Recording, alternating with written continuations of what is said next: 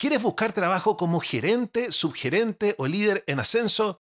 Soy José Miguel Villauta y esto es Otro Público, el podcast de los que se portan bien.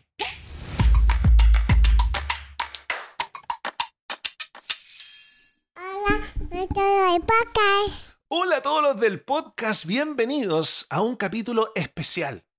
Hoy día les tengo una entrevista de aquellas llena de contenido para todos los que están buscando trabajo como gerente, subgerente o líder en ascenso.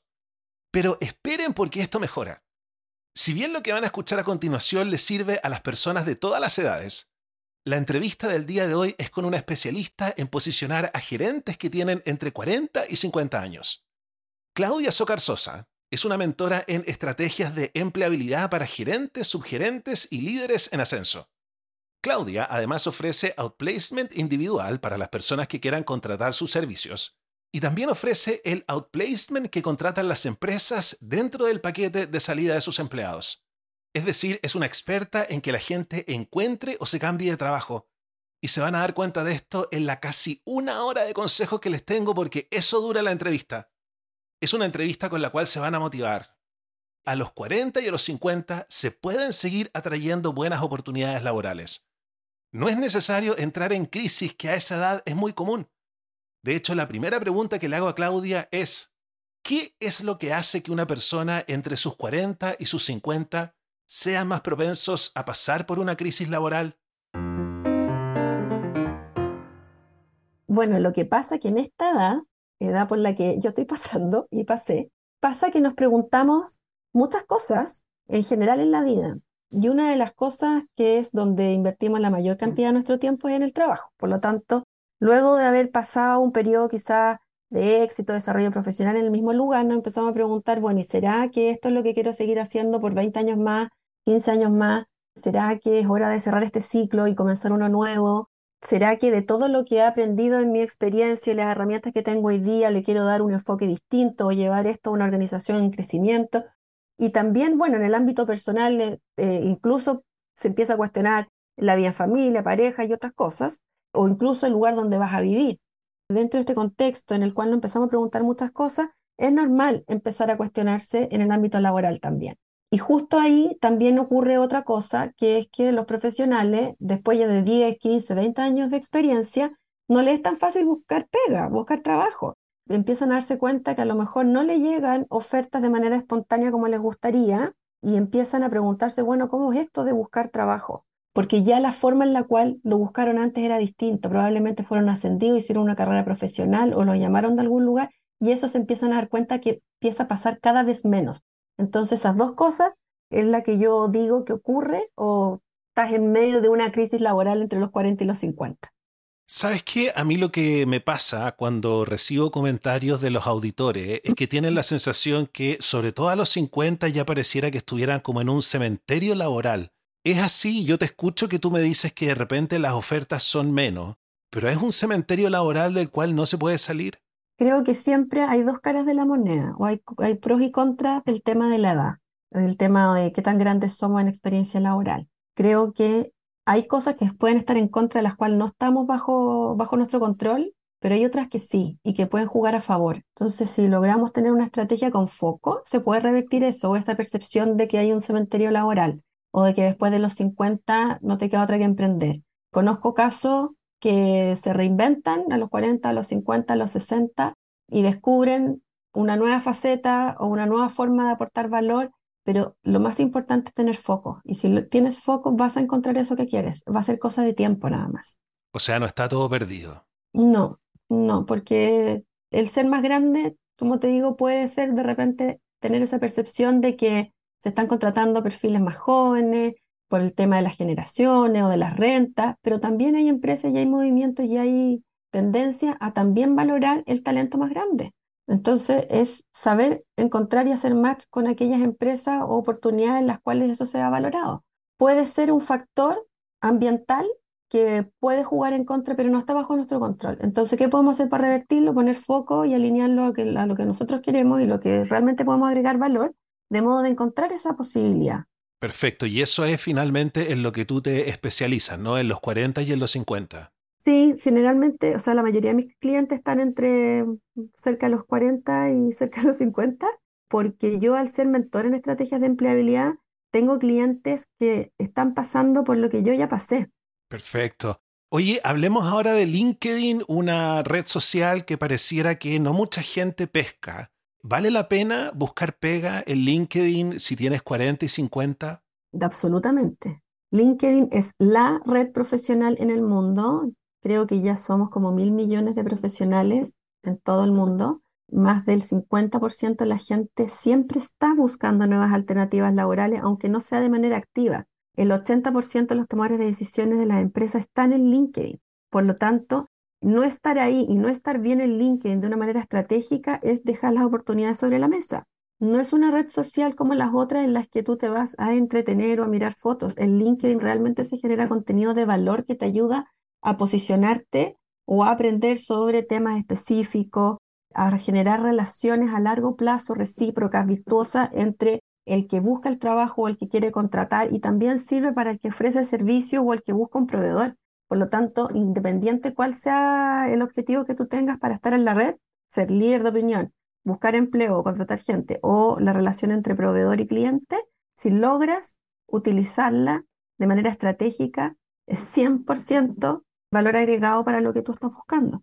¿A qué te refieres con usarlo de manera estratégica? Porque no es lo mismo estar y que estar bien, porque tú puedes decir, tengo un perfil, puse mi foto, completé la experiencia, completé algunas otras secciones, o con las completé todas y te dejé un perfil estelar, porque LinkedIn te mide entre perfil básico, intermedio y estelar. Y el estelar es el que tiene al menos 8, 7 u 8 secciones completas. Tú puedes tener todo eso perfecto, pero eso por sí solo no te garantiza poder atraer el empleo que quieres o el tipo de clientes que quieres, porque lo que te va a garantizar eso es tu gestión diaria, tu interacción en la red, qué contenido compartes, qué tan alineada una línea editorial está, con qué frecuencia, qué engagement genera o reacciones genera la gente que tú tienes en tu comunidad. Entonces, todo eso hace que LinkedIn y sus algoritmos trabajen para ti. Si tú solo le ingresas a LinkedIn una sola vez información buena, de calidad, bien estratégica, pero nunca más hiciste nada, LinkedIn te deja en el olvido, te quedas a la fila, o sea, pasas a la fila y probablemente cuando busquen a alguien con tus características o el cargo que tú quieres, no vas a aparecer en la lista. En LinkedIn los reclutadores o incluso los gerentes que están buscando perfiles, buscan por palabras clave. Dicen, por ejemplo, no sé, gerente tributaria, experiencia en retail y norma contable X, no sé, cualquier cosa. Van a poner buscar la ubicación, no sé, hay personas que vivan en Santiago de Chile, por ejemplo, y les van a aparecer perfiles. Pero si buscan ahí y tú no estás en la lista, no, nunca te van a llamar. Si tú no gestionas tu LinkedIn de manera diaria, eso es lo que va a pasar. No vas a aparecer en la lista, vas a estar muy mal posicionado. Por el contrario, si eres estratégico y tienes una gestión diaria, vas a aparecer dentro de esa lista. Lo más probable es que los reclutadores lleguen a ti sin tener que tú ir a tocarles la puerta. Entonces, esa es la magia de LinkedIn, que tú puedes hacer que los algoritmos trabajen para ti. O sea, no solo tengo que tener mi perfil, sino que tengo que jugar, entre comillas, tengo que recomendar, tengo que leer, tengo que publicar tengo que ver lo que está pasando, tengo que pasar tiempo en LinkedIn. Exactamente, es un tiempo invertido muy bueno, o sea, en el cual realmente vas a tener un retorno sobre ese tiempo y es gratis, o sea, es tu tiempo lo que necesitas invertir. Es importante que la interacción en LinkedIn sea siempre con foco en una línea editorial, porque si a LinkedIn tú le hablas de distintos temas y conversas con personas de distintos sectores o estás picoteando de todo un poco, mareas a la máquina. Entonces el algoritmo al final no sabe en dónde posicionarte. Entonces es importante mantener una línea editorial con temas claves, temas de interés que siempre trata, en los cuales tú te posicionas como experto o como líder de opinión. En función de esa línea editorial, la idea es interactuar lo más posible. Ahora, independiente de eso, hay algo que a mí me gusta de LinkedIn, sobre todo para la gente que de repente siente que está un poco desesperanzada, es que yo a veces les he dicho ya, por último, si no quieren hacer nada en LinkedIn, partan abriendo LinkedIn y tenganlo abierto porque creo que uno se da cuenta de que están pasando cosas y que están pasando muchas más cosas de las que uno cree y creo que eso en sí te motiva. Este fin de semana leí un newsletter que me llegó de una persona que está muy bien posicionada en LinkedIn y que yo sigo y admiro, y que decía que en LinkedIn solo el 1% de los profesionales que estamos ahí compartimos información. Por lo tanto, hay una tremenda oportunidad que si uno comparte información va a estar mejor posicionado. Pero ¿qué pasa con todo el otro el 99%, por así decirlo? Claro, como tú dices, el consumir información y contenido de valor de otras personas también aporta. Si tú estás reaccionando a contenido de otros, comentando contenido de otros, la máquina también entiende que a ti te interesa ese tipo de cosas, conectar con ese tipo de gente, y es ahí donde te va a generar un networking por atracción, que lleguen a ti aquellas personas o aquellas oportunidades que tú quieres. Y si yo fuera, por ejemplo, un consultor medioambiental, ¿qué contenido debería compartir? La mejor táctica para ver qué contenido compartir es la táctica de relevancia, porque por un lado están los temas que a ti te interesan y te son atractivos, porque puede ser que tú quieres trabajar en un cosa como consultor medioambiental, pero en cierto tipo de industria o cierto tipo de empresa o con cierto tipo de perfiles profesionales y otra persona sea distinta. Entonces, es importante que tú veas cuáles son tus intereses para decir, ya, ok, está el tema medioambiental por un lado, eh, voy a hablar de cambio climático y a lo mejor voy a hablar de alguno de los ODS, de los objetivos de la, de la ONU, y me voy a mover con esa línea editorial. Pero puede haber otra persona que a lo mejor quiera hablar de temas de energías renovables, más de otros temas de sostenibilidad, sustentabilidad. Entonces su línea editorial va a ser un poco distinta. Por un lado, como te digo, están los intereses y por otro está qué le importa o qué consume y qué le agrega valor a tu audiencia. Si tu audiencia es un tipo de empresa en donde tú quieres ser contratado o ser interesante para el gerente general o el gerente de compliance o el gerente de sostenibilidad, sea, por darte algunos ejemplos, es importante ir a ver qué es lo que esas personas están poniendo que gusta, qué comentan, qué comparten. Entonces, cuando ya te haces una idea de cuáles son los temas de interés de tu público objetivo y buscas cuáles son los temas de interés que tú tienes, en el medio, lo que se intersecta es lo relevante. Entonces ahí tú tienes una idea más clara de cuáles van a ser esos temas con los cuales te vas a comprometer, vas a tener una línea editorial y LinkedIn te va a posicionar como experto en esas cosas. Y por ende, cuando busquen a alguien experto en esos temas, vas a aparecer tú de primero en la lista. Ah, o sea, dime si estoy entendiendo mal, pero a diferencia de Instagram, que es donde me muevo yo, por ejemplo, la audiencia no es la audiencia general, sino que el LinkedIn, mi audiencia, mi público, lo tengo que pensar como la gente que me va a contratar. Claro, si tu objetivo es buscar trabajo, en tu LinkedIn, la audiencia o tus contactos que te van a agregar valor van a ser aquellos que trabajen en las empresas que a ti te gustaría trabajar o que tengan poder de decisión en esas búsquedas. Pueden ser headhunters, pueden ser el gerente general de esa empresa, el gerente que vas a tener a cargo o el subgerente que vas a tener a cargo, pero es importante que tú te nutras tu comunidad y invites a conectar y aceptes conexiones de personas que te aportan a tu objetivo profesional. La idea es compartir con extraños, a diferencia de otras redes sociales, pero no con cualquier extraño. La idea es poder ver que esa persona agregue valor a tu red. Y tengo, como me decías tú, que investigarlos, qué temas les interesan a ellos y hacer contenido para ellos. Exacto. Ellos son los que tú quieres posicionarte como experto en el tema y con las palabras clave de tu línea editorial. Si hay una persona que tú invitaste a conectar porque pudiera ser tu próximo jefe, lo invitaste a conectar una vez con un mensaje personalizado en el que le planteas de manera breve tu propuesta de valor y la razón por qué lo invitas a conectar. Todavía no le has pedido nada, ojo, solamente lo estás invitando a conectar. Luego aceptó la invitación. Esa persona, tú le puedes mandar otro mensaje en agradecimiento y eventualmente poder pedirle quizás un café de cortesía, una reunión de red o explorar en algún tema que tengan en común.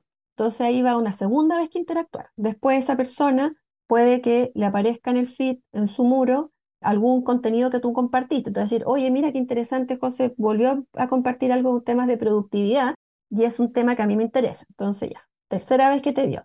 Después a lo mejor esa persona tuvo un ascenso, estuvo de cumpleaños y tú lo saludaste. Entonces, cuarta vez que te vio. Después a lo mejor tú mismo le comentaste un post o un contenido que esa persona compartió desde cinco veces que te vio. Y así, por repetición, esto igual que una estrategia de marketing. Para que tú recuerdes una marca, tienes que verla por lo menos unas cinco o siete veces. Entonces, en LinkedIn, lo que tienes que lograr es que la persona a la que tú quieres llegar te vea la mayor cantidad de veces para que por, por defecto, cuando piense en alguien experto en productividad, digas, ah, pero José, pues obvio, entonces necesitas algo de ti, va y te contacta a ti, te busca a ti. Y después de que tú ya te posicionaste con una imagen en tu marca profesional en ese público objetivo, tú puedes empezar a pedir, puedes pedir reuniones de red, café de cortesía, alguna alianza, porque ya no eres un desconocido, es una persona que, si bien no se conocen personalmente, han interactuado varias veces en la red y sabe que tú le agregas valor, y que pueden generar una relación virtuosa a largo plazo. Pasemos ahora a otro tema que a mí también los auditores muchas veces como que se quejan y me dicen, ¿sabéis qué? Aquí finalmente los puestos se los dan entre los amigos. ¿Es eso lo que se llama el mercado oculto del empleo? Estos empleos Ah. que no se avisan, sino que finalmente se dan como pa' callado. ¿Es eso? ¿El No, mercado oculto son lo estoy entendiendo mal? No, son dos cosas distintas. Porque, a ver, la forma de trabajar cambió, ¿cierto? Con la pandemia. Ahora tenemos un mundo mucho más híbrido y también, a mi modo de verlo, también más equilibrado con la vida personal. Pero también la forma de buscar trabajo cambió. ¿Por qué? Porque, por un lado, los profesionales ya no estamos dispuestos a hacer cualquier cosa a cualquier renta y en cualquier lugar, porque también en la pandemia y las crisis que hemos tenido, hemos aprendido a valorar cosas que no queremos perder. Entonces, nosotros estamos buscando trabajo siendo mucho más específicos en lo que sí queremos y no yendo a cosas que no queremos. Eso por un lado. Y por otro, las empresas, ¿para qué van a publicar los cargos que tienen disponibles si pueden hoy día a través de LinkedIn buscar exactamente a los candidatos que cumplen todos sus requisitos? Por eso es tan importante estar en LinkedIn y estar de manera estratégica, porque si buscan a una persona para un cargo con ciertas funciones y en cierto rubro y en cierta ciudad, por ejemplo, y tú no tienes tu perfil actualizado, no vas a aparecer en esa búsqueda. Entonces, el mercado oculto se refiere a que todas las búsquedas que no se publican en LinkedIn las hacen de manera dirigida. Ahí no tiene que ver el pituto ni el amigo, eso era como, a lo mejor eso pasó, pasaba hace mucho tiempo, pero eso ya cada vez pasa menos, porque ya no se habla del amigo y del pituto, sino que se habla de, de networking. Tú puedes generar networking con una persona que no conoces, o sea, que la conociste en LinkedIn, conversaron un poco, ya se reconocieron, coordinaron un café o una llamada o una instancia virtual en el cual tú ahí tienes la oportunidad de lanzar tu pitch de propuesta de valor, del fondo, qué cosas vas a agregar valor en el nuevo trabajo, qué desafíos son los que estás buscando, en qué tipo de empresa, indagan sobre las experiencias mutuas, en cómo la otra persona te podría ayudar o referir con otra persona, y esa persona se va quedando con la idea de que es exactamente lo que tú estás buscando, de modo de cuando surja una posibilidad o sepa de algo que te pueda gustar, piensa en ti, ¿ya? Entonces, la persona no te va a recomendar, se habla de referir. Antes a lo mejor decían, oye, te recomiendo a mi primo porque es mi primo y obvio que tiene que ser buen profesional, no sé, o un amigo. Acá ya nadie recomienda. Lo que se habla es de referir, porque yo conocí a José, a lo mejor la semana pasada me contó en qué estaba, que le sería atractivo, y yo vi un cargo y le dije a la persona que está buscando ese cargo, mira, ¿sabes qué? Te refiero con tal persona que sé que está buscando eso. Entonces ahí tú ayudas por este networking virtuoso a que se junten esas dos personas y puedan agregarse valor mutuamente. Entonces, el mercado oculto tiene que ver con el valor agregado que genera el networking y el valor agregado que genera las búsquedas dirigidas a través de LinkedIn. Porque, como te vuelvo a decir, ¿para qué van a publicar algo en lo cual van a llegar miles y miles de candidatos que no tienen capacidad de quizás de revisarlos todos y de responder adecuadamente cada una de esas postulaciones, si pueden buscar a los 10 o 20 que cumplen con todo? Entonces van y hablan con 10 o 20, filtran si acaso esa persona está o no interesada, si cumple o no con todo lo, lo que cumple el cliente y lo invitan a seguir en el proceso. Entonces eso se refiere al mercado oculto, en que ya el postular a ofertas de cargos que aparecen pierde un poco la relevancia y el valor porque la posibilidad que te llamen es muy baja. En cambio, la posibilidad que te llamen si tienes una buena estrategia en LinkedIn y una buena estrategia en networking es muy alta. Me encantó eso de que me dijeras de que el pituto ya no funciona tanto como antes. ¿eh? Eso hay que sacárselo un poco de la cabeza, ¿no? Sí, una de las cosas que la forma de buscar trabajo cambió. Qué buena, qué buena noticia. Lo otro que mencionaste es que yo lo he leído mucho, es sobre pedir este café de cortesía. A mí me da plancha pedir un café de cortesía o ya podría estar medio derrotado, ¿cómo le voy a quitar tiempo? ¿Cómo funciona eso del café de cortesía? Lo que pasa es que no vas de buenas a primera a pedirlo. Para poder llegar a pedirlo y sentirte seguro que vas a ir y vas a decir algo, un buen relato, ser efectivo, invertir bien ese tiempo, primero te tienes que preparar. Por eso es que yo cuando acompaño a mis clientes que están en búsqueda laboral, ya sea de cambiarse de cargo o de reinsertarse luego de una desvinculación o pausa laboral, es que primero trabajamos una etapa que es como de autoconocimiento, en la cual incorporamos la mayor cantidad de puntos de vista antes de decidirse bien qué quiere, porque en un inicio lo más probable es que sepa lo que no quiere, más que lo que sí quiere. Entonces, en esta primera etapa más de divergencia, incorporar nuevos puntos de vista, de plantear qué pasaría si, y te gusta esto, has mirado esto otro, conversa con esta persona, investiga un poco más allá de lo que te gustaría, viene una etapa en la que tú dices, ok, ¿con qué recursos cuento? Entonces ahí viene un análisis en función de tus logros. Los logros tienen que ver con las funciones para las cuales te contrataron, pero con números. Si te contrataron para poder desarrollar una, un programa de, no sé, de innovación, por ejemplo, luego tu logro tendría que ver en cuánto tiempo lo implementaste con qué resultados tuviste o cómo impactó eso la organización al negocio. Entonces, desde ahí tú ves, ok, para esto fui bueno, qué competencias puse a disposición de este logro, entonces digo, ok, el tema quizá en esto fue fundamental, no sé, la negociación, porque en la oportunidad en la que tú tuviste que trabajar no era fácil llegar a implementar el programa y tenías que negociar con todos los stakeholders, por decir una idea, estoy, estoy solo inventando. Entonces desde ahí tú empiezas a construir tu relato desde una base sólida. Tú no llegas a decirle a alguien yo soy bueno en algo porque se me ocurrió y porque día en la mañana me desperté y me sentí bueno en algo porque creo que soy bueno, sino que construyes tu relato desde analizar tu experiencia laboral, tus logros, tus competencias, tus elementos diferenciadores y cuáles vas a mencionar que sean distintos a los que diga tu competencia, porque hay ciertas cosas que hoy día son muy estándar. Hay que tratar de buscar creativamente cómo decir que eres bueno en algo sin decir lo típico, que es como planificación, liderazgo equipo, o orientado a los resultados, orientado al cliente. Eso es como es como típico, es como el desde, es como que a cualquier profesional que le vayas a pedir que vaya a liderar un cargo gerencial, eso es el desde. Entonces, ¿qué elementos podrías tú diferenciarte? A lo mejor, quizás tu estilo de liderazgo el que te hace distinto. Quizás la forma de pensar, tienes una forma, un pensamiento, diseño estratégico que no tiene cualquier persona. O puede ser que mm, sea el cuidado de los detalles, la belleza, la ecología. Entonces empiezan a aparecer palabras que están dentro de tus competencias pero que tú escoges destacar. Luego que tienes claro cuáles son tus recursos, diseñas y construyes una propuesta de valor que deja ver claramente cuál es el impacto de la organización, qué te diferencia y cuáles son tus intereses. Entonces, cuando tú vas al café de cortesía o la reunión y dices este resumen profesional o esta propuesta de valor, la otra persona queda súper clara en para qué eres bueno y qué es lo que quieres. Y todo eso tú lo dices con autoridad, siendo muy audaz, porque ya hiciste un trabajo previo en que no, no fue algo inventado ese día en la mañana lo primero que se te ocurrió, sino que tú realmente te sabes muy bueno en algo. Entonces ahí yo ayudo al, profesional a que se empodere y vaya seguro a esa reunión. ¿Cómo se pide ese café de cortesía y la gente está dispuesta? Porque yo diría, ¿cómo le voy a quitar tiempo? Aunque no lo creas, cada vez hay más personas que conocen el valor que tiene al hacer networking, porque ya bueno, todavía pueden haber personas que digan, ¿y él por qué me pide una reunión si no nos conocemos?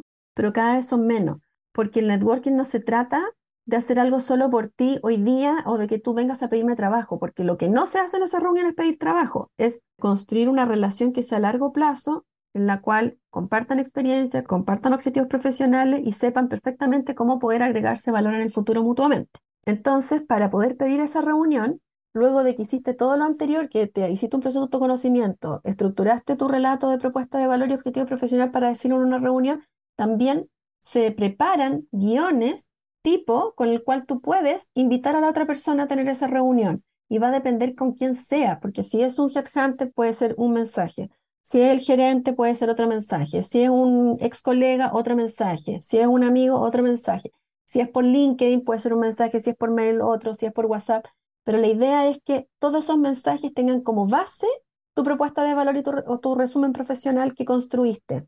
Entonces, no es como, oye, reunámonos porque estoy sin trabajo y te quiero pedir pega. No, eso es lo que no tienes que decir. Tú podrías decir algo así como, veo que en la industria que tú trabajas o en la empresa que tú trabajas, en los proyectos que has llevado a cabo, me generan mucho interés o tienen una similitud con, también con mi experiencia laboral. Me encantaría ver si acaso nos podemos reunir esta semana a la otra, a lo mejor te parece el martes o miércoles. Siempre es bueno dar alguna alternativa de fecha para que coordinemos un café virtual o presencial, no sé, y me ajusto a lo mejor a tu disponibilidad.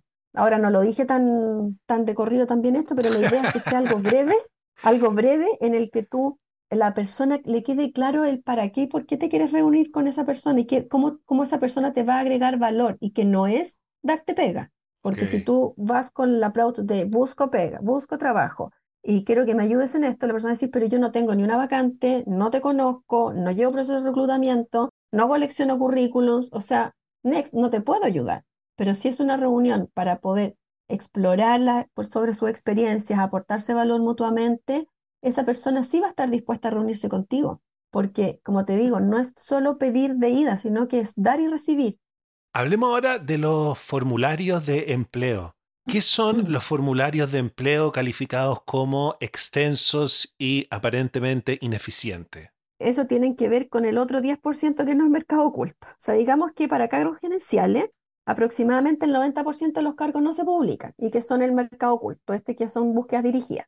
Pero el otro 10% que sí se publica, se publica en distintos portales, pero principalmente LinkedIn o quizá a nivel de cargos gerenciales también Indeed, las personas que van a postular ahí son redirigidas a sitios propios del headhunter o de la empresa o incluso preguntas que pueden poner en los mismos formularios de LinkedIn o de los portales, en que cada profesional tiene que responder esas preguntas e incluso completar a través de preguntas un currículum que es en todas, todas las veces van a ser en formatos distintos. Entonces a eso me refiero con que son ineficientes, porque tú ya tienes un currículum bien hecho, que pasa los filtros de inteligencia artificial, que incorpora tus palabras clave, que es por la razón quizás por la que incluso te están llamando, y te vuelven a pedir que pongas todo de nuevo, pero en un formato distinto. Entonces, es una inversión de tiempo importante y, es una inversión que no va a tener un retorno, porque la probabilidad de que te llamen para una de esas postulaciones donde todos van como abejas a la miel es cero. Hay casos en que, eh, obvio, hay casos que conozco que han postulado un cargo en LinkedIn, que los han llamado a participar del proceso, incluso han quedado en los cargos. O sea, eso pasa, pero pasa muy poco. Las probabilidades de que seas tú la persona adecuada en el momento y en el lugar adecuado de esas postulaciones es casi cero. Entonces, si la persona no tiene tiempo ilimitado para invertir en su estrategia de movilidad o reinserción laboral, lo que yo recomiendo es enfocarse en el otro 90% de poder estar top of mind de las personas que toman decisiones o que te pueden referir a través del networking, que son a través de estos cafés, o a través de lo que es el networking, inbound networking o networking de atracción a través de LinkedIn, que es lo que tú generas con el contenido que conversamos al principio. Que a través del contenido y tus interacciones en LinkedIn te generas como una persona interesante o un imán para esa posibilidad y cuando buscan a alguien con esas características te encuentran a ti. Entonces es mejor no lidiar con, con estos formularios. O sea, mi recomendación es que no, a menos que estés así 110% seguro que cumples con todos los requisitos y que, es más, cuando tú postulas esos cargos, sabes que hay, eh, hay, una posición abierta, lo mejor no es solo postular por el típico formulario, sino que también llegar a personas que toman la decisión de contratación o que están o que publicaron esa oferta por otros medios. Sea, si yo sé que es de una empresa X y conozco a gente que trabaja ahí o que ha trabajado ahí, que pudiera conocer a la persona que publicó la oferta, es bueno también ponerse en contacto con esa persona para que tu nombre no llegue solo a través del formulario, que la probabilidad que, digo que te vean es casi cero, sino que llegue por otro lado y así aumenta la probabilidad de que te llamen, pero siguen siendo probabilidades muy bajitas. Ok, ¿qué es el jet lag de LinkedIn y cómo pueden los profesionales superarlo? El jet lag es la analogía que se hace cuando viajas y estás en distintos usos horarios entre países o continentes y llegas y te sientes aturdido como un día completo. Bueno, ese mismo aturdimiento, sensación de desfase, es lo que te puede pasar en LinkedIn si es que estás dejando oportunidades laborales sobre la mesa por no estar en LinkedIn de manera estratégica, con foco y por no utilizar la inteligencia artificial. LinkedIn hoy día funciona igual que Machine Learning. ¿Esto qué quiere decir? Que tú lo que le metes a la máquina es lo que va a salir. Mientras más foco tengas, mientras más estrategia, mientras más interactúes en función de la táctica relevancia y tu una línea editorial clarita, LinkedIn te va a mantener bien posicionado en eso que tú quieres atraer. Si estás solo en LinkedIn con un perfil actualizado, pero no interactúas, no utilizas la inteligencia artificial para que esta, esta máquina aprenda de ti, te vas quedando atrás, te vas quedando a la fila, a la fila esperando que quizás te llamen y quizás cuándo. Hoy día tenemos al alcance de la mano, a solo clics y de manera gratuita, herramientas de inteligencia artificial para que tu interacción y tu estrategia en LinkedIn sea menos abrumadora, sea más rápida y sea más efectiva en menos tiempo. Eso es así. Por lo tanto, si no estás de manera estratégica en LinkedIn utilizando todas estas herramientas que yo estoy mencionando, te vas a sentir con desfase, te vas a sentir como si tuvieras jet lag. El resto va así en aumento y ves que la gente empieza a, a generar más redes, o tener más oportunidades, en cambio a ti no te llega nada, nadie te escribe, tus comentarios, tus publicaciones pasan sin pena ni gloria, nadie te pone un like, no hay cero engagement. Entonces, eso es para mí el jet lag en LinkedIn. Ya que has mencionado la inteligencia artificial varias veces, ¿cómo puede la inteligencia artificial ayudar en esta búsqueda de empleo? Que no hay solo una herramienta. no sé, yo podría decir que uso por lo menos 10 herramientas distintas que me ayudan a poder ser más efectiva y eficiente en el uso de mi tiempo para poder estar bien en LinkedIn. Desde que hay una herramienta que me analiza la calidad de foto de perfil, hay otra herramienta que me analiza el impacto que genera mi experiencia laboral. Hay otra que me ayuda, por ejemplo, a cambiar la fuente en LinkedIn. ¿Has visto que de repente se pueden poner en negrita o cursiva o algún formato distinto el nombre en el titular o, el mismo contenido? hay herramientas en que te ayudan a cambiar ese formato para poder hacerlo más atractivo, más amigable. Hay otras herramientas en las que tú puedes copiar a lo mejor también los emojis para poder también hacer un texto que sea más, más, más digerible. Hay otras herramientas que te evalúan la calidad del texto. Tú pones el texto o tu, por ejemplo, tu propuesta de valor y te dice qué tan potente es o cómo mejorarla. Ah, ¿para qué decirte? Pues está también ChatGPT que te puede ayudar. Tú conversas con el chat y le dices, oye, quiero una propuesta de valor que incluya tal y tales cosas, hazme una propuesta. Le dices, no, no me gustó, quiero que cambies esto y te lo va cambiando. Te sirve para inspirarte. Entonces cambió la manera de trabajar, cambió la manera de buscar empleo. Eso yo creo que lo tenemos más o menos claro. ¿Hay algo al respecto de este tema que te gustaría agregar o crees que ya lo cubrimos? Creo que es súper importante saber también que a pesar de que la forma de trabajar y de buscar empleo cambió, la rueda ya está inventada. Por lo tanto, existen métodos y pasos lógicos y probados que sirven para poder conseguir la movilidad o reinserción laboral en, en el menor tiempo posible. Entonces, cuando te ves enfrentado a una inquietud laboral o estás aburrido en tu trabajo, quieres cerrar un ciclo, te despidieron o ves que a lo mejor en el mediano o corto plazo ya vas a empezar a querer mirar para el lado, pedir ayuda o investigar y saber cuál es, cuál es este método, cuáles son los pasos probados, te va a ayudar a ser mucho más efectivo y eficiente. Porque muchas veces caemos en la tentación de decir que estamos buscando trabajo por el solo hecho de postular estas ofertas de empleo que te digo que son apenas el 10-15%. Y como no te llaman, Pasan meses, tú decís, oye, estaba buscando pega, llevo 3, 4 meses, pero no pasa nada, he postulado 40 cargos y no me llaman a ninguno, o avancé en uno, pero nunca más me respondieron.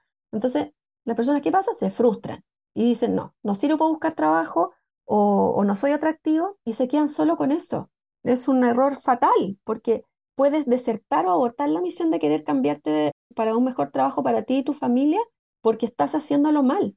Si te enfocas en un, en un método que probado con pasos lógicos que te dije que parten de autoconocimiento, de hacer una propuesta de valor que efectivamente resuene con tu audiencia, tener un plan de búsqueda estructurado y luego un plan de marketing en donde está el networking, LinkedIn, entrevista, vas a asegurarte el éxito, vas a asegurar poder tener ese nuevo trabajo en menos tiempo que si lo haces solo o si lo haces sin una estructura, sin un método. Entonces eso lo quiero, quiero agregar el énfasis en que la rueda está inventada, hay métodos para que esto sea más fácil y más rápido si no lo conoces, mi recomendación es preguntarle a otra persona que haya vivido el proceso y que te pueda orientar, o bien pedir una orientación a una persona como yo, que nos dedicamos a poder acompañar en este proceso, que no deja de ser importante, porque entre los tres cambios que, más fuertes que nos ocurren en la vida, uno de esos es el cambio de trabajo. Qué buena, qué buena. ¿Cómo pueden los profesionales de esta edad adaptarse mejor a los cambios en el mercado laboral? ¿Y les cuesta? Sí, Sí, les cuesta porque el síndrome del impostor del cual se habla mucho, que es que no, creerse el cuento, temer ir y venderse, por así decirlo, porque en el fondo la estrategia, obviamente que tú quieres emplearte y quieres vender tu propuesta de valor, pero hay que hacerlo de una manera estratégica en la que, en la que te sientas seguro. Entonces, ya, ok, pasaste el síndrome del impostor y dijiste, ok, preparé mi estrategia, me siento seguro, voy y hago redes. Pero me empieza a pasar también el síndrome de Estocolmo, que es que digo, ok, pero estoy en este trabajo, no, no sé, no estoy tan mal, no sé si cambiarme, o el día a día me come, no logro poner en agenda el tiempo para poder gestionar redes de calidad, y se empiezan a quedar ahí cómodos en esa incomodidad sin tomar acciones concretas para realmente acercarse al trabajo que quieren. Entonces, lo que más cuesta es superar el síndrome del impostor, después superar el síndrome de Estocolmo, y una vez que ya lo logran hacer, yo diría que lo que menos cuesta es pedir la reunión, porque ya se sienten seguros para hacerlo y cosa empezar a hacerlo. Pero hay otra cosa que cuesta mucho, que es lo que hemos hablado, hablamos al principio, que es compartir contenido y empezar a posicionarte en LinkedIn como experto en algo. Porque ahí dice, pero ¿cómo? No, ¿De qué voy a escribir? Me da vergüenza, ¿no? Esto es muy... Mm, eh, nunca he participado en redes sociales, como que tienen esas creencias. Pero yo diría que la mejor forma de romper esas creencias es empezar a hacer, probar. Sí, absolutamente. Y medir tus resultados después y después decir, oye, esto me resultó, esto no me resultó tanto, lo cambio. Bueno, y hay otras estrategias para hacer que ese contenido llegue al público adecuado, pero y, que se termine viralizando o que te termine viendo mucha gente. Pero diría que esas son las cosas que más cuestan. Tú mencionaste el inbound networking. ¿Podrías desarrollar un poco más esa idea? El inbound networking, al igual que el inbound marketing, es networking por atracción. Es tener un plan de marketing con objetivos, actividades, tareas, fechas claras para poder atraer hacia ti, hacia tu marca profesional, la mayor cantidad de personas. Entonces, ¿esto dónde lo realizas? En LinkedIn, teniendo un perfil actualizado, estratégico, interactuando de manera diaria con una línea editorial y frecuencia que cumplas, interactuando con tu audiencia la mayor cantidad de veces para que por recordación se acuerden de ti y te recomienden, te refieran o te busquen cuando necesiten a alguien con tus características. Entonces, de eso se trata el inbound networking, de poder ser, convertirte en una persona interesante que eres un imán para traer esas ofertas de empleo de clientes que tú quisieras tener. Entonces, es distinto a cuando tú haces en procesos de venta, por ejemplo, la prospección, tú vas proactivamente contactando a las personas, contándole de ti, invitándolos a reunirte. El inbound networking es que la persona llegue a ti y te llame y te escriba y te, te diga, te interesa este cargo, quiero hablar contigo, me encantó tu contenido, te invito a seguir, te invito a conectar. De eso se trata. ¿Y esa es la estrategia más efectiva para las personas entre los 40 y los 50 o hay otras más? Es que yo diría que esta estrategia le sirve a personas de cualquier edad. Es parte importante de la forma en la que cambió el cómo buscar trabajo, porque el networking tradicional, que son las reuniones de red, llamadas o café de cortesía, es la herramienta indiscutible para poder atraer el empleo que quieres. O sea, eso sigue siendo la más importante. Pero ha ido como ganando espacio el inbound networking, porque el inbound networking se utiliza con mucha inteligencia artificial que te ayuda a automatizar procesos, a ser más efectivo en donde tú estés, en el minuto que estés, cuando tú quieras. Entonces, si tú utilizas el networking tradicional en combinación con el inbound networking, es una combinación perfecta para que ese proceso sea menos abrumador, sea más fácil y sea más rápido. Entonces, no es ni uno ni la otra, es el networking tradicional combinado con el inbound networking, es la mejor combinación para tu plan de marketing. ¿Cuál es tu fórmula recomendada para construir una marca profesional y esta estrategia de empleabilidad? ¿Es lo que has dicho? ¿Estar en LinkedIn todo el día? No todo el día. O sea, bueno. Hay horarios prime. No, pero es que yo me imagino, yo me imagino LinkedIn abierto todo el día, que es como yo tengo Instagram abierto todo el día en mi escritorio. ¿Hay horarios prime? ¿Cuáles son los horarios en los cuales hay que estar? Principalmente de lunes a jueves, el horario en la mañana, bien tempranito. Ah, porque es el horario en el que el profesional o va trayecto al, trabajo o apenas llegó y dice, ah, voy a ver qué pasó, todo, y después ya se mete todo el día en sus reuniones y ya quizás no vio LinkedIn hasta la tarde. Entonces el mejor horario es en la mañana. Pero independiente de cuando tú puedas estar en la red, a lo mejor no estás todo el día con LinkedIn abierto, pero uno se va a decir, oye, una vez al día o cada dos días me voy a meter a responder los mensajes o voy a ver mis notificaciones pero es importante que lo hagas con una frecuencia, ojalá diaria, para que te ayude realmente el posicionamiento. Porque si compartes un post, por ejemplo, y dedicaste tiempo, a ver, ¿de qué tema iba a ser? ¿Qué, ¿Cuál iba a ser la primera fase o el título para que sea interesante? Te quieran seguir leyendo. Ok, eh, le puse viñeta, le puse formato, le puse una gráfica que le hice en Canva, etiqueté personas, puse los hashtags de mi línea editorial, ya, lo, lo, programé incluso porque a lo mejor yo lo puedo estar haciendo hoy día, lo programé para mañana en la mañana, salga a las 8 de la mañana, que horario prime. Se publicó a las 8 de la mañana, pero después todo el día tuve reuniones, ese post no lo va a ver nadie o no se va a viralizar. Es súper importante que una vez que se publicó el contenido, las primeras dos horas tú interactúes mucho con ese contenido, con todas las personas que te pusieron que, te gustó, los que te escribieron un comentario, los que compartieron, con todas esas personas, la idea es que generes conversaciones. Oye, gracias por recomendar mi, mi, post. O qué agregarías a esto. Porque siempre un post también tiene un call to action. Tú lo haces con un para qué. Entonces, si no lo gestionas en el minuto, ese post va a decaer, decaer, decaer y le va a aparecer cada vez a menos gente hasta que ya no le va a aparecer a nadie. Entonces, el tiempo que tú vas a invertir en LinkedIn no es tener LinkedIn todo el día abierto, pero planificarlo. Tenerlo en tu agenda, tenerlo en tu agenda planificado de una manera de que tus interacciones ahí sean efectivas y eficientes. Independiente de todos los consejos que han sido, pero infinitamente valiosos, ¿hay más consejos que le darías a alguien está empezando a buscar trabajo en esta etapa de su vida? Te mencioné hace un rato que al inicio, en, en mi experiencia con los clientes que yo he tenido en estos dos años, las personas tendemos a saber o tener mucho más claro lo que no queremos hacer de lo que sí queremos hacer. Entonces llega alguien y me dice, no, yo no quiero de nuevo este tipo de empresa, no quiero este tipo de responsabilidad en mi cargo, o no quiero que sea más de X distancia de mi casa, y así tienen todos los no quiero, pero los sí quiero no los tienen tan claros, y eso lo vamos descubriendo en el camino. Y quiero decirles que hay un 30% de mis clientes que en el camino han decidido emprender, han decidido, sabes que yo no me quiero volver a ampliar, quiero ser consultor, experto en tal y tales temas, y ya se han venido preparando y empiezan a tener cosas en paralelo. Entonces el camino se abre. Están los que empiezan a mirar qué es lo que quieren y deciden quedarse donde están. Están los que buscan trabajo y en el caso de mis clientes lo han encontrado en un promedio de cinco meses. A lo mejor dirá, oye, cinco meses suena mucho, no, pero para cargos gerenciales es un muy buen número porque eso podría tomar incluso 12 meses. Y están los que emprenden.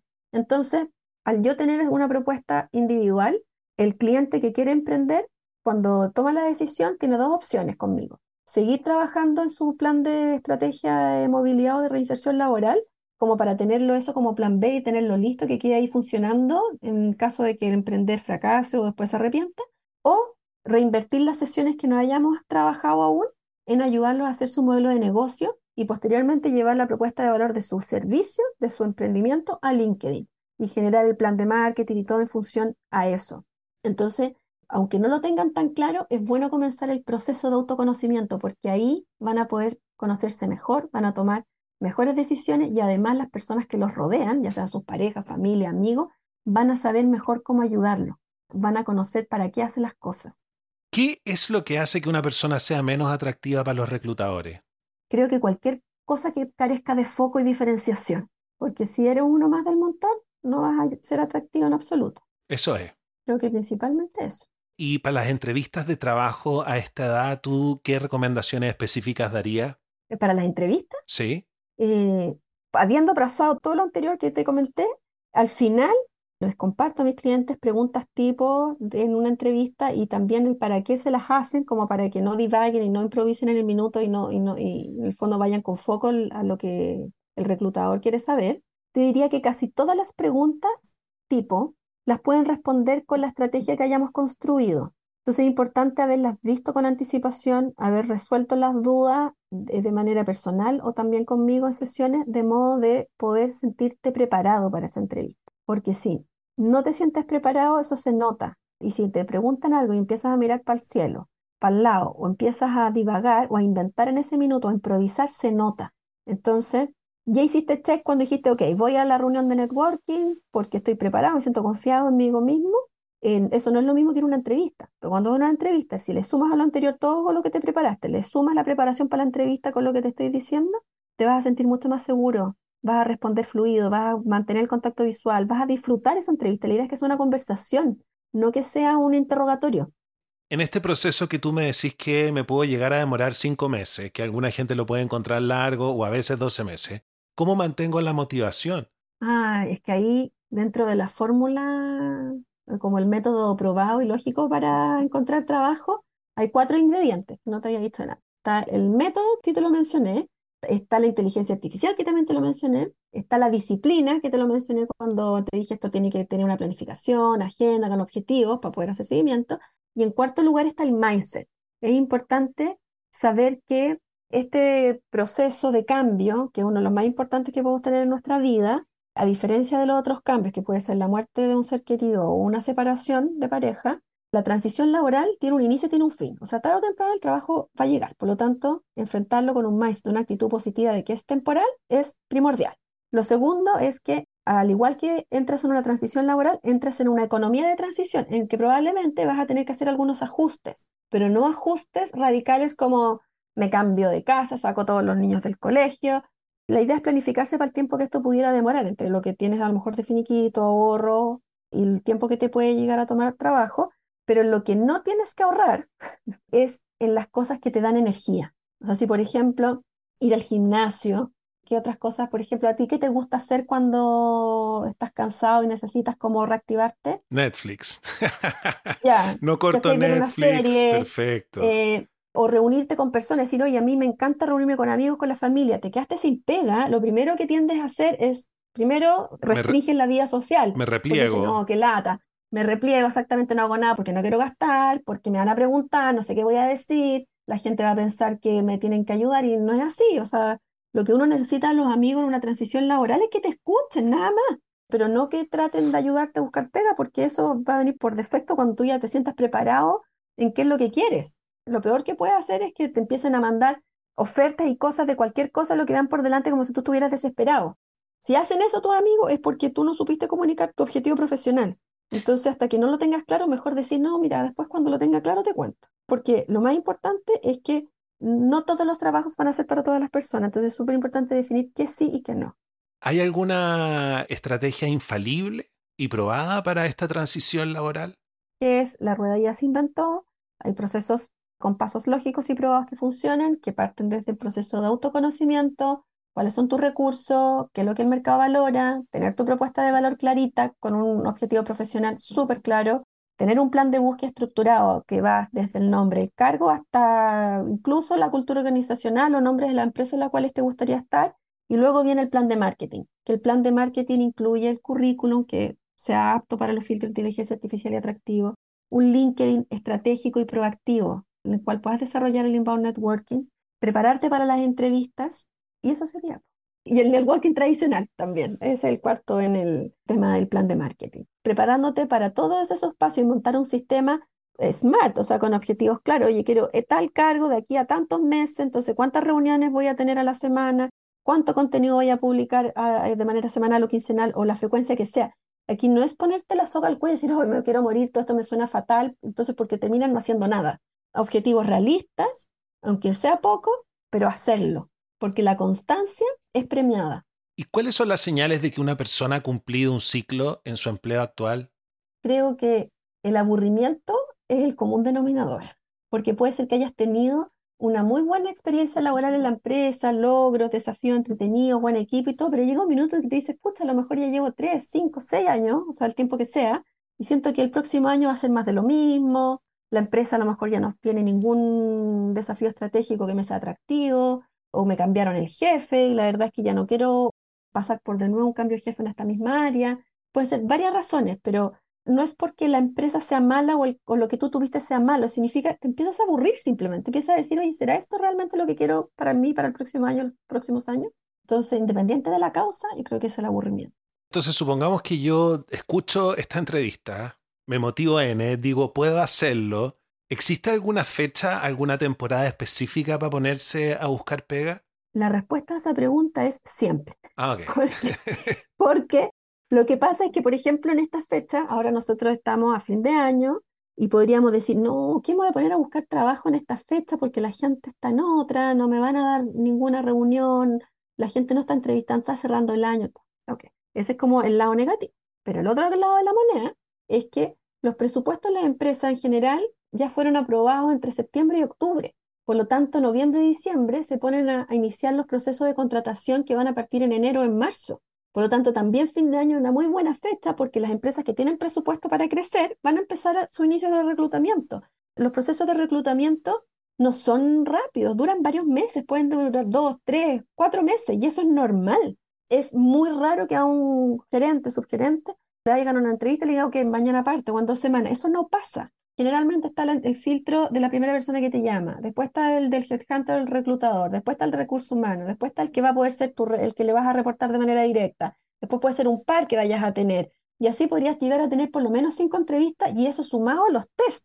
Y nunca eres tú solo, o sea, lo mínimo van a tener una, una lista con cinco o diez candidatos para terminar en una terna, una entrevista final a lo mejor con el gerente general, entonces imagínate, todo eso toma tiempo. Entonces, si tú dices, ok, estoy en esta fecha y estoy aburrido, quiero pensar en mi próximo cambio laboral y ser proactivo para que las ofertas que me lleguen sean que me gusten y no como lo que cayó, digamos lo que me llegó nomás. En esta fecha es súper buena para comenzar porque en preparar tu estrategia te va a tomar uno o dos meses. Es decir, exactamente qué quiero cómo lo voy a conseguir. Y después tú lo empiezas a implementar. Y en la medida que lo empiezas a implementar, vas a hacer reuniones de redes en paralelo, vas a generar inbound networking en paralelo, vas a estar yendo entrevistas en paralelo y puede que de 50, 100 conversaciones o, no sé, X, procesos uno te resulte. Entonces, es súper importante en el proceso jugar a las probabilidades, tratar de atraer la máxima cantidad de probabilidades para que una de esas funcione en el menor tiempo posible. Entonces, nunca dejas de estar implementando tu estrategia hasta que encuentres el trabajo, independiente de la fecha del año.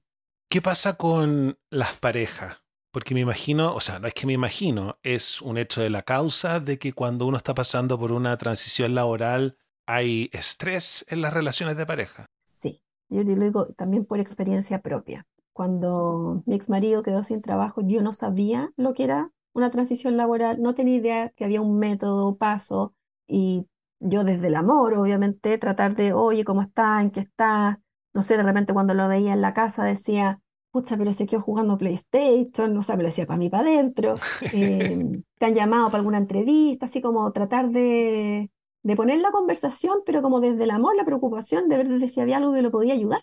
Y, me hubiese encantado poder saber más de lo que sé hoy día en ese entonces, porque creo que hubiese sido una mucho mejor pareja, entendiendo primero que esto es una situación transitoria, que hay que conversar las cosas, cómo vamos a llevar a cabo esta economía de transición por estos meses que pudiera, que pudiera tomar, cuáles son las actividades que voy a seguir haciendo, que por ejemplo ir al gimnasio, ver series y conversar, decir, oye, si es que un día me ves al final del día o a la mitad del día, a la hora que sea, haciendo esto, es porque lo necesito, es parte del proceso, porque si no después no tengo energía, voy a estar, me voy a ir a negro, no sé, voy a estar deprimido, no voy a poder buscar trabajo de manera adecuada. Entonces, todas esas conversaciones hay que tenerlas. Explicarle a la pareja qué significa estar en transición laboral, qué significa una economía de transición, cuáles son las actividades claves que hay que hacer, cuánto tiempo toma el proceso. Porque si la persona inicia, por ejemplo, un programa de mm, placement individual, decir, ok, los primeros dos meses vamos a, hacer una, vamos a montar estrategia. Entonces, en dos meses ni me preguntes si tengo o no tengo una entrevista, porque lo más probable es que no tenga. Después de eso voy a implementar mi estrategia de networking, todo con mi plan de marketing, y ahí voy a empezar a tener entrevistas. Entonces, ¿cada cuánto tiempo vamos a conversar? Esos son acuerdos que hay que tener con la pareja, porque yo también estuve del lado de que él estaba buscando trabajo después y que me preguntara, en ese caso ya yo no estaba casada, pero por ejemplo mi mamá o mis hermanas que se preocupaban por mí, ¿cómo te ha ido? ¿Has ido a una entrevista? También era como, ¿sabes que mejor ni hablemos porque me cargan esas preguntas? Porque no eran en el momento en el cual yo estaba disponible para hablar de eso o que tuviera algo pensado, era como, oye, cuando tenga algo que contar, lo voy a contar. Pero hubiese sido fantástico también que yo dijera, ¿sabes qué, mamá? ¿Te parece que cada dos semanas te llamo o me llama y hablamos de esto? Lo mismo con, la pareja. Es como, oye, ¿cada cuánto tiempo vamos a hablar y de qué temas? Para sentir que las cosas están claras y el que está sin trabajo no sienta además la ansiedad que tiene la pareja. Lo que menos necesitas en este proceso es que alguien más te traspase su ansiedad. Sí, absolutamente. Es un poco como que te pregunten cuándo vaya a tener hijos, ¿no? Ah, no, terrible, es que eso ya no se pregunta. bueno, por eso mismo tampoco se debería comenzar a preguntar un poco esto. Oye, pasemos a otro tema. ¿Cuáles son las diferencias entre el outplacement, inplacement y life placement? Mira, yo te diría que los tres conceptos apuntan a cosas súper parecidas. Las tres tienen que ver con el desarrollo profesional, pero te voy a explicar las diferencias porque el outplacement es un servicio que se le da, o sea, nació como un servicio que se le daba a los colaboradores cuando andas vinculados de una organización en que la empresa en su paquete de salida le decía, te desvinculo por razones X, pero dentro de tu paquete de beneficios de salida vas a tener la posibilidad de hacer este programa de outplacement en el cual te van a ayudar a que tu recolocación sea lo antes posible, con un programa de esta característica, X tiempo, con esta empresa, qué sé yo, cosa que la persona no se sienta sola, se sienta acompañada y se sienta que la empresa, aun cuando la tuvo que vincular por algún tema de negocio, porque hay, generalmente estos, estos beneficios se dan a, a las personas, son talentos que la organización hubiese preferido no desvincular, pero que por razones de negocio tuvo que hacerlo. Entonces los cuidan hasta el último minuto y además eso también tiene que ver con ser una empresa socialmente responsable, que no tira a la gente a la calle. Se preocupa de que ellos realmente puedan estar mejor en otro lugar. El in-placement tiene que ver con el apoyo que le da la organización al colaborador, pero para que tenga cambios dentro de la organización, dentro de la empresa, prepararse como un plan de sucesión, prepararse para un próximo ascenso, para hacer su roadmap profesional y que dentro de la organización tenga este apoyo para que pueda ir desarrollando las alianzas estratégicas que le vayan a aportar, pueda tener programas de coaching, mentoring o lo que el programa de placement incluya, pero el foco es que el profesional es retener ese talento, no es que se vaya, retenerlo y, que crezca. Y el life placement es un concepto más amplio que tiene que ver con abrirse a otras posibilidades. Por ejemplo, cuando un profesional está como cerca a lo mejor de su jubilación, que va a ser su segunda mitad de la vida, o a lo mejor están estas crisis de los 40 y los 50 y se abren a la posibilidad de, oye, me vuelvo a emplear en una empresa, pero más chiquitita o más grande, o emprendo. Es una mirada mucho más amplia de la vida, de a qué dedicarte y dónde realmente agregar valor. Y ahí tiene mucho que ver con el propósito, porque parte del proceso de autoconocimiento tiene que ver con cuál es la razón de ser de mi vida, o sea, qué es lo que me motiva realmente, en dónde yo genero valor, para qué hago las cosas que hago. Entonces viene como todo ese proceso de cuestionamiento en el que el life place puede terminar en un nuevo cargo, en emprender, o en jubilarse, un retiro, o libertad financiera con inversiones. Ahí, ahí es variado, hay muchas opciones. ¿Y qué pasa si el outplacement individual yo siento que no estoy seguro de que es para mí? ¿Qué hago? Si no has tenido experiencia previa con un outplacement individual o no has tenido la experiencia que alguien cercano te haya contado, es bueno partir por un diagnóstico porque puede ser que de por sí el perfil que tú ya tengas reflejado en tu currículum, en tu LinkedIn o lo que estés haciendo para atraer esa nueva oportunidad laboral esté bien. Y tú lo único que necesites es decir, oye, ¿sabes qué? No, no me pensé que estaba tan bien, ya, ok, voy por, sigo por este camino.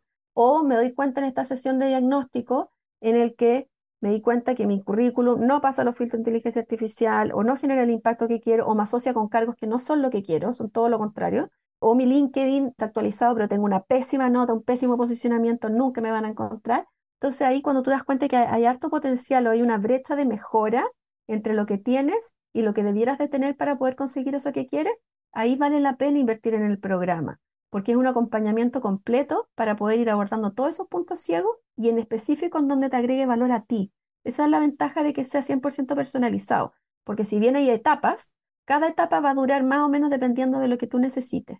Entonces, en esta sesión inicial de diagnóstico que me pueden pedir, evaluamos dónde estás, qué es lo que tienes, que en función de lo que debieras de tener, y ahí juntos podemos ver qué es lo que le conviene a cada persona. Wow. Oye, para terminar, quiero decir que yo voy a dejar de hacer el podcast, te voy a contratar a ti y me voy a conseguir una pega increíble, así que... porque encuentro que es realmente fascinante lo que me estás diciendo, pero fuera de broma. Para concluir, ¿Qué mensaje te gustaría dejarle a los auditores que en este momento están pasando por una crisis laboral? Hay una frase que utilizo mucho y que no me canso de decir, que es invierte en construir tu marca profesional antes que la necesites, porque cuando te das cuenta que la necesitas y no te preocupaste de hacerla antes, es tarde. Entonces eso profundiza mucho y aumenta las probabilidades de depresión después de una desvinculación laboral o en un proceso de transición laboral. En cambio, si ya tenías una marca profesional en LinkedIn más o menos bien, compartías de vez en cuando, aceptabas café de otras personas y algo sabías de eso, sin duda que partes con mucha, mucha, mucha ventaja en un proceso de transición laboral. Entonces, si lo vuelvo a decir, construye tu marca profesional antes que la necesites con urgencia. Perfecto. Ese es el principal mensaje. Porque si no lo haces, dejas toda la oportunidad en la mesa. O sea, tú podrías tener un trabajo de tus sueños, pero imagina, podría haber uno mucho mejor. Y no sabes porque no estás disponible para que la gente llegue a ti y te lo ofrezca. Claudia, la gente te puede encontrar en LinkedIn como Claudia Azócar Sosa, ¿no? Así es. Como lo hemos dicho en nuestro podcast. Sí, ahí o, también el WhatsApp que hemos puesto en la mención, ahí me pueden invitar a conectar o, mandarme un email o un mensaje por WhatsApp. ¿Cuál es tu WhatsApp? Que no tengo aquí el número al frente mío. Ah, ya, es el más 569 9236 7694. Ok, Claudia, te pasaste un millón de gracias por compartir toda esta información. Encuentro que es extremadamente valiosa. A mí me llega un montón de mensajes de gente que está un poco, como te decía, siente que está en una especie de cementerio laboral. Y escuchándote eh, me he dado cuenta de que no solo se puede, sino que se puede y harto. Sí, O sea, si se abren a la posibilidad de hacer un diagnóstico, pueden darse cuenta de lo que no han estado haciendo o de ganar seguridad de que van por buen camino. Yo hay algo que le digo a mis clientes, siempre cuando conversamos por primera vez o antes que tomes la decisión del programa. Yo no te puedo asegurar cuánto tiempo te vas a tardar en encontrar el trabajo que quieres, pero sí les puedo dar la seguridad de que independiente del tiempo que pase, vas a poder decirte, ok, estoy haciendo las cosas correctas, voy por el camino correcto, sí, 100% seguro que lo estás haciendo bien. Entonces, cosa de tiempo que el trabajo llegue. Entonces, cuando las personas parten nomás así como disparando para todos lados, o solo postulando los cargos que ven o mandando el currículum para todos lados y creen que eso es buscar trabajo, están perdiendo muchas oportunidades.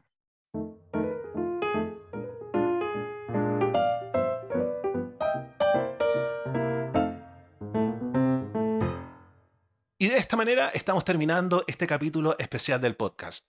Espero que te haya servido. Si te motivaste, ¿por qué no contactar a Claudia y pedirle una sesión de evaluación? ¿Quién sabe? Las oportunidades están todas allá afuera. Yo me despido y los dejo invitados para que se suscriban al podcast porque de empleabilidad, liderazgo, productividad, emprendimiento y otras cosas vamos a seguir hablando. Cuídense y nos vemos. Chao, chao.